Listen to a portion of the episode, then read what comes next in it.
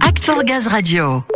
Aujourd'hui, nous donnons un coup de projecteur au domaine de l'industrie. On l'a dit, un secteur peu connu par les collaborateurs alors que le gaz est la première énergie utilisée en industrie. La filière assure la distribution d'une quantité importante de gaz, mais permet aussi aux sites qui injectent du biométhane de trouver des consommateurs en toute saison, Ludo. GRDF accompagne ainsi les industriels dans leur politique de décarbonation. Un cercle vertueux. En somme, on l'aura compris. Grégory Verbruge va nous expliquer comment.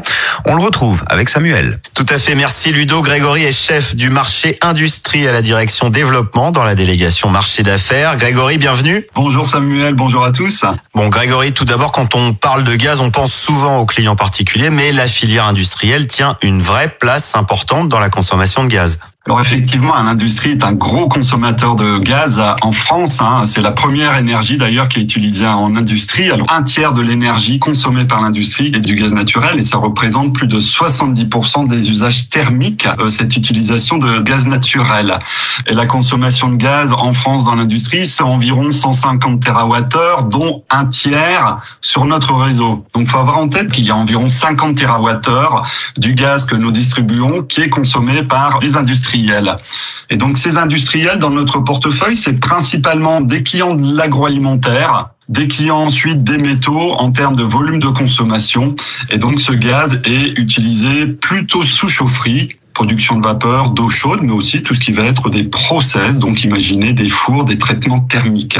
Et bien évidemment aussi euh, en chauffage des locaux. Donc ces industriels sur notre portefeuille représentent environ 30 000 sites sur toute la France et qui consomment du gaz naturel 12 mois sur 12, c'est-à-dire toute l'année. Alors oui, les industriels utilisent du gaz naturel toute l'année, mais aussi et surtout en priorité. L'industrie a clairement choisi de privilégier l'énergie gaz, déjà parce qu'elle a de nombreux atouts pour les industriels. Tout à fait, hein. pas mal d'atouts pour les industriels. Hein. Historiquement, le gaz est plébiscité par les clients industriels. Pourquoi? Parce que déjà, il répond à leurs enjeux de compétitivité, de qualité, de sécurité et RSE. Parce qu'il représente une facilité d'usage, de mise en œuvre sur leurs procédés, parce qu'il apporte une puissance et une qualité de chauffe, parce qu'il est disponible, et ça vous le savez, et qu'il y a une forte sécurité d'approvisionnement. Il y a également de l'efficacité énergétique, et aujourd'hui, le gaz est encore une énergie extrêmement compétitive. Donc voilà pourquoi il est autant plébiscité par ce monde industriel. Et vous faites aussi tout assez logiquement pour qu'il le reste. On sait que les industriels ont pour objectif de baisser leurs émissions de CO2 de 81% d'ici à 2050. Comment vous les accompagnez vers cette neutralité carbone tout en assurant la pérennité de l'énergie gaz?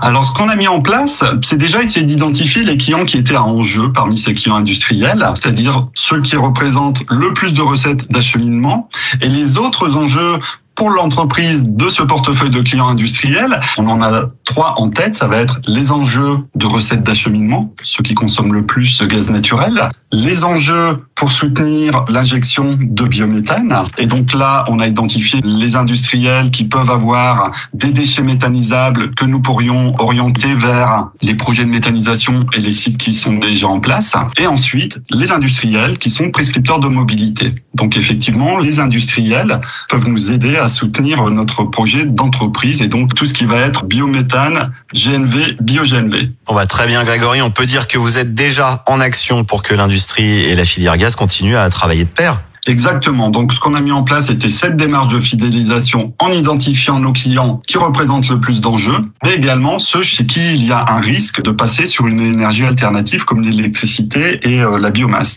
Voilà, donc nous avons identifié 1107 sites que chaque région maintenant a dans son portefeuille, donc un certain nombre de sites à les fidéliser qui sont prioritaires pour l'entreprise. Donc nous sommes déjà dans l'action pour aller les démarcher et les conforter dans le choix du gaz naturel. Oui, gros challenge évidemment, mais on voit que l'année commence à peine et que tout est déjà en place pour avancer et conforter la place du gaz dans l'industrie en 2022. Complètement, complètement. Et donc le message qu'on va leur porter, c'est effectivement sobriété énergétique pour diminuer la consommation et ensuite prescription de la mobilité, orientation des déchets méthanisables vers les points d'injection et recours progressif au gaz vert et aux garanties d'origine. Bon, très bien, des actions complètement liées aux enjeux de la transition énergétique et au projet d'entreprise de GRDF. Merci beaucoup Grégory pour cet éclairage et toutes ces informations. Merci.